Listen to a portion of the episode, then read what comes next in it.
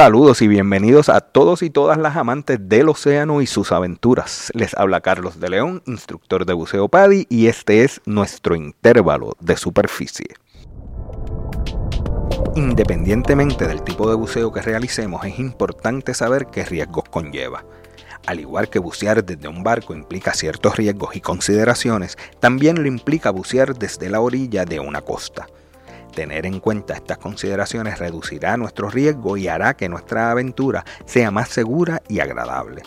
Es esencial tener en cuenta las condiciones físicas del lugar a la hora de planificar entradas y salidas seguras y deben integrarse en nuestro plan de acción de emergencia.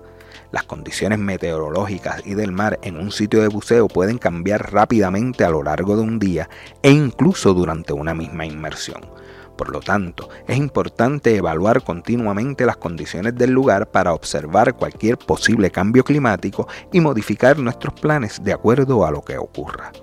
Algunos sitios pueden tener puntos de acceso desafiantes que requieren equipo adicional, por lo que es importante asegurarnos de que todo el equipo necesario esté presente y en buen estado de funcionamiento antes de nuestra inmersión.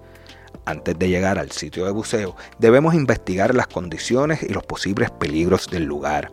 Debemos prestar atención a los factores de riesgo como las grandes corrientes fuertes, superficies resbaladizas, protuberancias afiladas y otros peligros. Aunque estaremos buceando más cerca de la tierra de lo que es típico cuando buceamos desde un barco, debemos llevar una boya de superficie en caso de corrientes, mareas altas, agotamientos u otros problemas. Además, es importante tener en cuenta el tráfico de embarcaciones y las regulaciones locales con respecto al uso de banderas de buceo o boyas de superficie. Si bien la mayoría de los buzos reconocen la necesidad de oxígeno de emergencia y equipos de primeros auxilios en barcos, algunos nos olvidamos de su importancia en los sitios de buceo de orilla.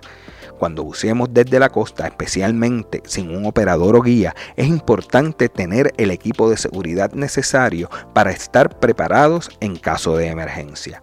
Un estándar de atención para los buzos en lesiones relacionadas con el buceo es la administración inmediata de oxígeno por parte de una persona capacitada. Ya sea buceando desde un barco o desde la orilla, se recomienda que un kit de oxígeno esté razonablemente accesible. Una buena regla general para seleccionar un kit de oxígeno para el buceo de orilla es que debe contener suficiente oxígeno para apoyar a dos buzos durante el tiempo que tomaría hasta que los servicios médicos de emergencia puedan llegar al sitio para brindar ayuda adicional. Para tratar específicamente eventos cardíacos como ataques al corazón, los buzos de orilla podemos considerar bucear en lugares con un desfibrilador portátil disponible en tierra cerca del sitio. Si bien esto puede parecer poco práctico, vale la pena considerar que casi un tercio de las muertes por buceo involucran emergencias cardiovasculares.